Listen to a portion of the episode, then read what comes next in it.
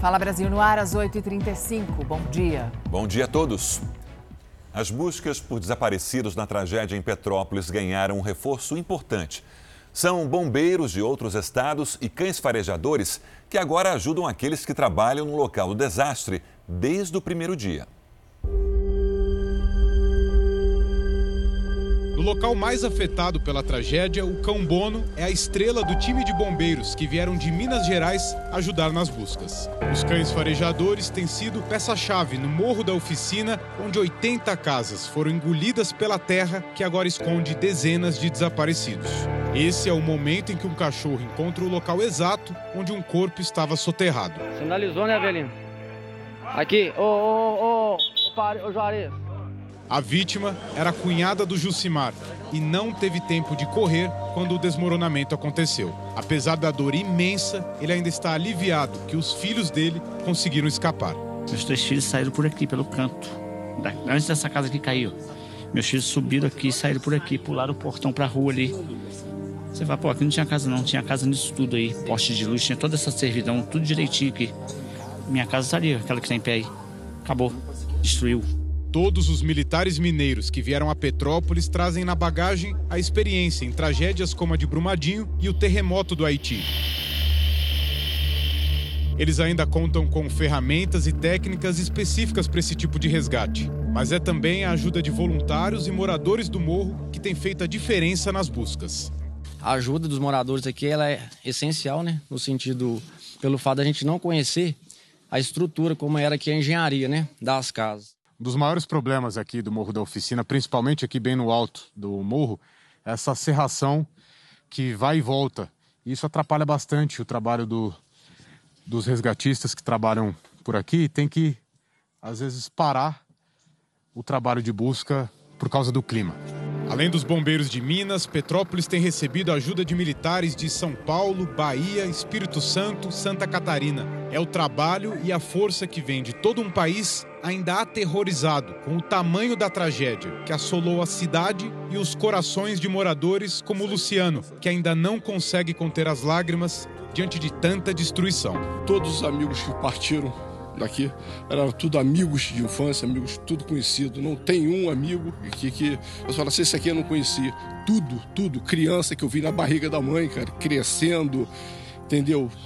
Tudo partiu, cara. Tudo, tudo foi embora, amigo. Não tem, não tem palavra para pra descrever tanta tristeza, amigo. Não tem. Muita coisa.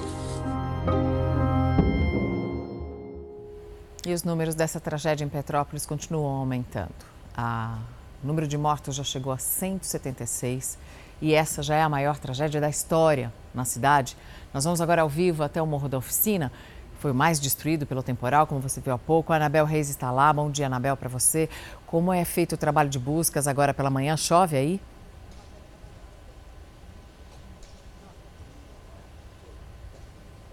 Olá, bom dia Mariana, bom dia a todos. Não chove nesse momento aqui em Petrópolis. Os bombeiros de 16 estados estão trabalhando aqui no Morro da Oficina.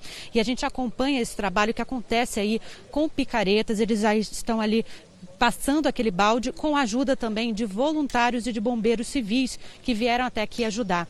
Também nessas buscas participam cachorros da corporação. Esses cachorros, inclusive, já participaram da tragédia de Brumadinho, têm experiência e eles deram sinal para dois locais aqui e a partir disso eles começaram a escavar nesses locais. Agora há pouco a gente acompanhou uma cena emocionante aqui. É, um pai da Maria Eduarda Santos, de 17 anos, ele chegou até aqui, queria acompanhar porque a filha dele estava nessa casa branca aqui e tinha um parte de baixo. A gente está vendo dois andares, um dos andares da casa, que era uma casa de três andares, ficou completamente soterrado. Então ele veio até aqui para ajudar nessa busca. E é a Maria Eduarda, ela ficou com a avó, a Celi Miranda, que tem mais de 80 anos, era camada, ela falou, não vou sair do lado da minha avó e acabou sendo soterrada. Esse pai que está ali com o bombeiro, ele não tinha capacete para participar, indicar aqui onde o corpo da filha dele estaria. E o bombeiro tirou o capacete e deu para ele. E a gente acompanhou essa cena emocionante. Sérgio. Nossa, Anabel, você mostrou a casa e disse que era de três andares. Isso é porque tem um andar que está absolutamente tomado pela lama, ficou soterrado. Eu e o Sérgio aqui contando os andares, falando: não, mas são dois, são dois porque um está completamente soterrado, tomado pela lama. Essa imagem é realmente impressionante. Com Espero... isso, aumenta a dificuldade dos homens do Corpo de Bombeiros, né, para procurar vítimas aí com esse andar completamente soterrado. O governo da Argentina classificou a província de Corrientes como zona de catástrofe ecológica e ambiental. Um incêndio florestal provocado pelas altas temperaturas também preocupa os brasileiros que vivem na fronteira com o país. O fogo do lado argentino já consumiu quase 9% da região. Mais de 2 mil bombeiros e voluntários estão trabalhando no combate às chamas. A maior parte das áreas atingidas na província é de florestas plantadas. Produtores brasileiros temem que o fogo chegue aqui. O Rio Grande do Sul enfrenta a pior estiagem registrada da última década. Nos campos, ao invés do verde, o tom amarelado ganha destaque. Oito de cada dez cidades gaúchas decretaram situação de emergência por causa da estiagem. Ao todo, mais de 400 municípios foram impactados pela seca. Um cenário que exige pronta resposta do poder público. Animais sofrem com a falta d'água. Várias lavouras registram perdas consideráveis. Nas mãos do agricultor, as folhas se esfarelam. Faz 40 anos que eu moro aqui. Eu nunca vi uma situação dessa, nunca. E não tem mais solução. Nem que chova bem, para esse ano não tem mais solução. O governo gaúcho anunciou o repasse de 100 milhões de reais para contratos emergenciais. O valor é destinado para a perfuração de poços, instalação de caixas d'água e conjuntos de cisternas nas áreas mais atingidas. De acordo com a Federação da Agricultura do Rio Grande do Sul, os prejuízos causados pela estiagem atingem o rendimento produtivo do estado. Nós também teremos um impacto econômico dessa estiagem muito violento. Rio Grande do Sul, esse ano, ele terá um PIB negativo e bem negativo. Uma mulher foi condenada a 100 chicotadas e 7 anos de prisão depois que denunciou que foi estuprada. É que esse caso foi no Catar. O homem foi absolvido e ela foi acusada de ter um caso com ele. A mexicana Paola Chitecati, de 27 anos, disse que foi vítima do estupro no período em que trabalhou como economista na organização da Copa do Mundo em Doha, no Catar. Ela denunciou que em junho do ano passado, um homem invadiu o quarto dela à noite e cometeu o crime. Paola então reuniu as provas da violência e foi à polícia, acompanhada de representantes da Embaixada do México no Catar. A mexicana foi orientada a não prosseguir com a denúncia. Os policiais pediram o celular dela para investigar se Paola tinha uma relação amorosa com o homem que a acusou de abuso.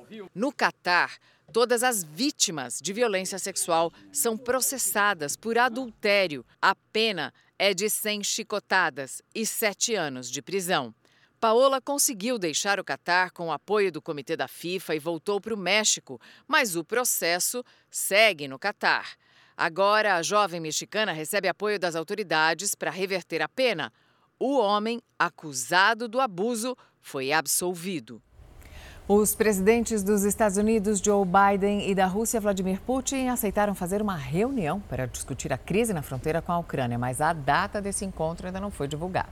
Nossos enviados especiais que estão na Ucrânia mostram com detalhes a, viva, a vida de quem está nas trincheiras entre os dois países. Imagens de satélite de uma empresa de tecnologia espacial americana mostram uma movimentação intensa na região. O secretário-geral da OTAN diz que essa é a maior concentração de militares desde o fim da Guerra Fria na Europa. Os ucranianos mapearam 5 mil esconderijos antiaéreos para proteger a população no caso de uma invasão russa.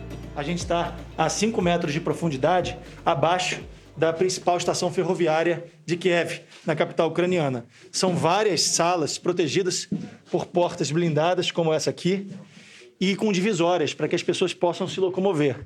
Aqui dentro, eles separaram galões com água limpa. Olha aqui, essa é uma sala de comunicação para que as pessoas que estejam aqui protegidas dos ataques possam se comunicar com quem está do lado de fora. Viajamos para Kharkiv, no leste da Ucrânia fomos acompanhados por militares do exército ucraniano. A segurança na fronteira com a Rússia foi intensificada desde 2014, quando começaram os conflitos. Essa é uma das regiões mais tensas do mundo no momento atual. A grade, de mais ou menos 2 metros de altura, com arame farpado, separa o território ucraniano do território russo. a nossa equipe teve um acesso especial para poder caminhar, para poder visitar essa região. Aqui os militares ucranianos vigiam a movimentação 24 horas por dia, 7 dias por semana. Os militares cavaram diversas trincheiras para se proteger em casos de ataques. É assim que eles se protegem no caso de um ataque a tiros.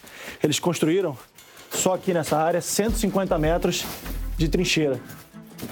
A gente está a cerca de 50 metros do lado russo da fronteira. A gente tem que tomar cuidado aqui, porque é uma região de tensão. A gente não sabe o que pode acontecer, o militar está pedindo para a gente voltar. Estamos observando e prontos para defender a região, um ataque se necessário.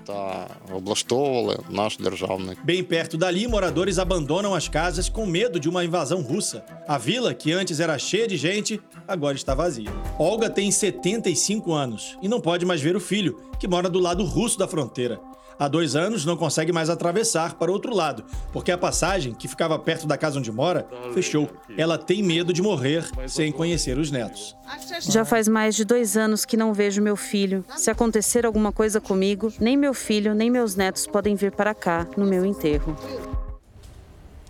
Mesmo depois de ser diagnosticada com a Covid-19, a rainha da Inglaterra, Elizabeth II, de 95 anos, quer continuar trabalhando normalmente. Vamos então até a Europa com a nossa correspondente Ana Paula Gomes. Ana Paula, boa tarde. Então, isso significa que os sintomas da rainha são leves, ainda bem, né? Ainda bem. Bom dia, Sérgio Mariana, todo mundo que acompanha a gente aqui no Fala Brasil. Sintomas leves, semelhantes a um resfriado, segundo informações do Palácio de Buckingham. Mas ela não quer ficar parada, não quer manter a agenda em casa, fazer home office como todo mundo. O filho dela, o príncipe Charles, de 73 anos, testou positivo no início do mês, teve contato com a mãe. A esposa dele também foi contaminada. Vale lembrar que a Rainha Elizabeth tem as três doses da vacina contra o coronavírus. No início de outubro, ela teve um problema de saúde, chegou a ser internada. Existia muita especulação sobre o real estado de saúde da rainha, mas parece realmente que ela está bem. No início do mês, completou 70 anos de reinado, mais longo da história. Vai ter uma grande festa em Londres em junho para comemorar o jubileu de platina. E ela com certeza vai estar lá, né? Ela merece, né, Mariana? Merece, Ana Paula. O melhor foi você dizer que ela trabalha de home office como todo mundo. Isso foi o melhor da entrada. Muito obrigada. A gente volta daqui a pouco com outras informações internacionais. Continuando, aliás, com a Austrália, que depois de dois anos de restrições, abriu a fronteira, reabriu a fronteira para os turistas. A partir de hoje, todo mundo que estiver vacinado contra a Covid-19 vai poder entrar no país. E o governo australiano informou também que, para ser considerado totalmente vacinado, a pessoa tem que ter tomado a última dose pelo menos uma semana antes da viagem. Mas a partir de março, Israel também vai permitir a entrada de turistas. Aliás, mesmo sem terem uh, completado o calendário vacinal. Nesse caso, o que vai ser exigido em Israel é um teste de Covid antes de entrar no país. Aqui no Brasil, os primeiros autotestes para detectar a Covid-19 devem chegar ao país na próxima semana. A gente mostra agora para você o uso, os cuidados e como saber se a pessoa está ou não infectada. Brenda vive nos Estados Unidos há sete anos. Ela e a família já precisaram usar o autoteste. Lá eles compraram o produto na farmácia, bem perto de casa. É muito prático de usar. Descobrimos que não era Covid, graças a Deus mas é uma, é uma paz que traz pra gente poder ter a consciência de que ou a gente tá positivo ou a gente tá negativo e proteger também outras pessoas, né? Aqui no Brasil, a Anvisa publicou a resolução que aprova a comercialização e o uso do primeiro autoteste para Covid. A empresa autorizada pela Anvisa a importar os autotestes é aqui de Brasília. Os produtos eles serão trazidos da China. A previsão é que a venda já comece a partir da próxima semana. O preço de uma caixa com o autoteste ainda não foi divulgado. Isso porque tudo depende do valor do dólar e dos custos para importação. Na Europa, Austrália, Canadá e nos Estados Unidos, existe tanto a possibilidade de comprar o autoteste em uma farmácia ou recebê-lo gratuitamente do governo. Para os norte-americanos, ele é vendido em qualquer farmácia por 10 dólares a unidade. Aqui no Brasil, isso significaria um custo de cerca de 60 reais. O autoteste pode ser utilizado entre o primeiro e o sétimo dia do início dos sintomas. É importante lavar o nariz antes de fazer o exame. Na embalagem já vem a haste com algodão, o cartão de teste e o produto reagente. A haste é bem menor do que aquela utilizada nos laboratórios. Preciso inseri-la em uma das narinas cuidadosamente e girar por 10 vezes. O resultado sai em 15 minutos. Se aparecerem duas marcações, uma linha no T e uma no C, significa que o resultado é positivo para a Covid. Se aparecer só a linha no C, o resultado é negativo. E caso a linha no C não apareça, significa que o teste não foi válido. O teste ele é apenas para uma triagem, ele não é um diagnóstico. Caso dê inconclusivo ou positivo, o paciente tem que se deslocar a um profissional de saúde, a um ambiente autorizado, para que ele refaça um teste novamente e seja feito toda a sequência de tratamento do paciente. Campeonato Paulista no clássico da rodada, o São Paulo venceu o Santos na Vila Belmiro. Primeira vez na Vila Belmiro e ainda em um clássico. 2 a 0 pro Santos. Um gol do Marcos Leonardo e um do Anjo. O pequeno Pablo Felipe, de 12 anos, e a família saíram de Bauru, no interior, e trouxeram até cartaz para torcer pro Santos e pedir a camisa do Marcos Leonardo, que ficou pedindo o pênalti nesse lance. Depois disso, o que o Pablo Felipe e a torcida do Santos viram foi o Nicão colocar a bola na cabeça do atacante Éder, que abriu o placar para o São Paulo. Na volta do intervalo, quem esperava uma reação santista viu a melhor apresentação do São Paulo na temporada. Aos 20 minutos, Alisson cruzou para o Gabriel Sara.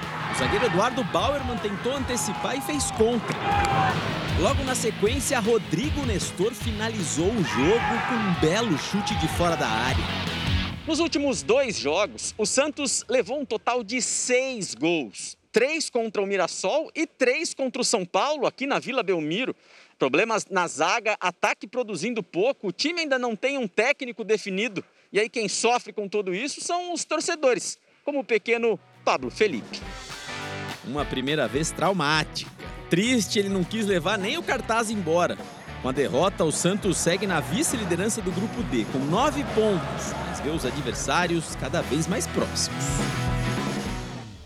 No Campeonato Carioca, o Fluminense venceu o Volta Redonda e assumiu a liderança. E o Vasco passou pelo Audax e subiu para o segundo lugar na tabela. É um Vasco sem Nenê, suspenso. E as fichas foram todas colocadas em outro jogador, o atacante Raniel. Mas o início do jogo teve outros nomes. Primeiro na cabeçada de Anderson Conceição e a defesa do goleirão do Audax. Depois, Gabriel Beck teve a chance. Do outro lado, Luiz Cangá vacilou. Só que Carlinhos do Audax quis fazer uma graça e acabou desperdiçando. Sozinho, ele com o goleiro vai fazer, tropeçou, tocou para fora. Lá atrás era Thiago Rodrigues quem brilhava. O susto fez o técnico Zé Ricardo imediatamente mexer no time e funcionou. Cruzamento na área, bola escorada e Raniel fez 1 a 0. Vitória, além de garantir a vaga para o Vasco nas semifinais do Cariocão, trouxe tranquilidade. As últimas rodadas da primeira fase reservam dois clássicos. Primeiro, diante do Fluminense. Depois, tem o Flamengo. Tamo junto pra cima dele, Costão! Uma lancha de luxo foi apreendida no litoral de São Paulo. A embarcação é avaliada em mais de 2 milhões e meio de reais e estava sem o GPS para dificultar a localização. Ela pertence a um dos líderes de uma das principais facções criminosas do país. O dono é investigado por lavagem de dinheiro, entre outros crimes. A lancha estava em uma marina no Guarujá.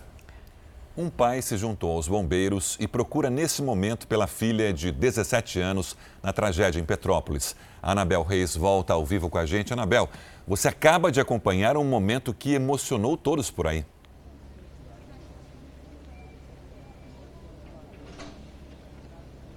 Sérgio, um momento muito emocionante. É o Márcio Santana, o pai da Maria Eduarda, de 17 anos. Ele estava nessa escada aqui onde familiares ficam e também bombeiros que estão na hora de descanso. Agora, ele está ali, ó, próximo a essa casa que tinha três andares. A gente só consegue ver dois porque um deles ficou completamente soterrado. E ele queria, pelo sétimo dia, ajudar o corpo de bombeiros a indicar onde o corpo da filha dele estaria. Só que ele estava sem capacete. E ele começou a ficar desesperado, pediu para a esposa dele ir até um local comprar o capacete. O bombeiro que estava na hora de descanso viu o que estava acontecendo, abraçou esse pai, tirou o capacete e deu para ele. Ele se emocionou, teve que sentar, não aguentou, porque ele é um homem muito forte, acompanhando essas buscas durante todos esses dias. A filha dele estava no andar de baixo, porque ela estava com a avó, que também está desaparecida, a Celi Miranda. Ela era acamada, não ia conseguir subir para o andar superior, então ela falou para a família: Eu não vou, eu vou ficar aqui com a minha avó. E aí o andar de baixo acabou sendo soterrado pela lama que desceu e a gente está acompanhando esse pai aqui na busca pela filha Maria Eduarda. A gente também está em atenção porque tem cães aqui trabalhando na região e um deles ali próximo à rocha, ele indicou, fez o sinal, agora ele está cavando e também atenção para esse cachorro do Corpo de Bombeiros que está ajudando nessa busca e indicou um local ali. Agora, cinco pontos aqui do Morro da Oficina estão sendo é, vasculhados por bombeiros de 16 é, estados diferentes Na parte alta também a gente acompanha o trabalho de outros bombeiros ali, inclusive bombeiros aqui muito experientes que trabalharam na tragédia de Brumadinho e também no, ter no terremoto do Haiti. Então, um trabalho muito intenso sendo feito aqui que a gente está acompanhando, inclusive com a ajuda de familiares como esse pai que emocionou a todos que estão acompanhando aqui essa cobertura, contando a história da filha que não saiu do lado da avó e agora ele nessa luta para encontrar o corpo da filha dele, que ele afirma que está assim dentro dentro dessa casa que tinha três andares. Sérgio e Mariana. Obrigada, Anabel. A gente volta daqui a pouco com outras informações de Petrópolis. E a gente volta a falar com Anabel Reis, que acompanha um pai à procura, nesse momento, da filha de 17 anos em Petrópolis. Anabel.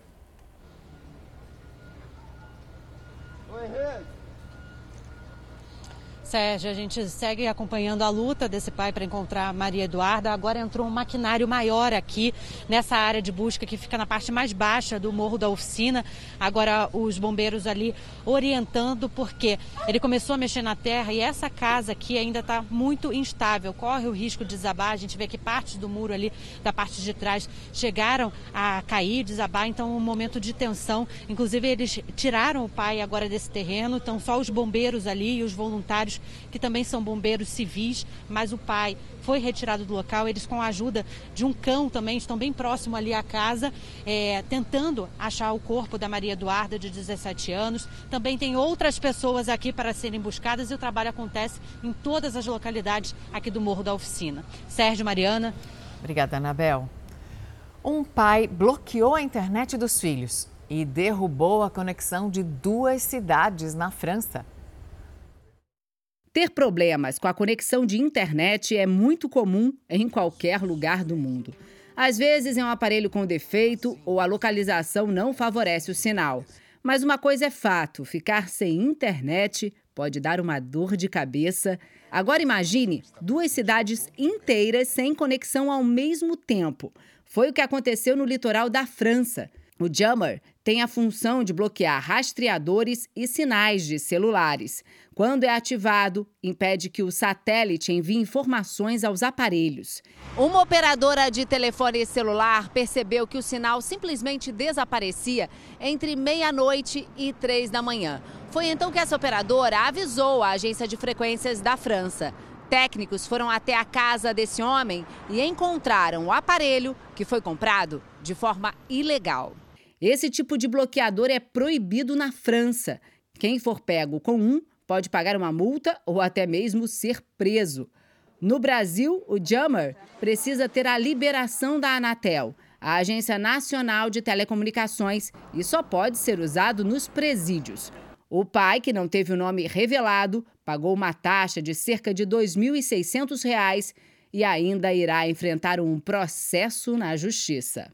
Se for condenado nesse processo, a multa é de até 30 mil euros. Então, é um problemão, né? Sem falar no mau humor dos filhos, né? Que ficaram sem internet, sem acesso à rede social também, que era o principal para eles. Acho que os filhos nem sabiam, mas meia-noite é um limite bom.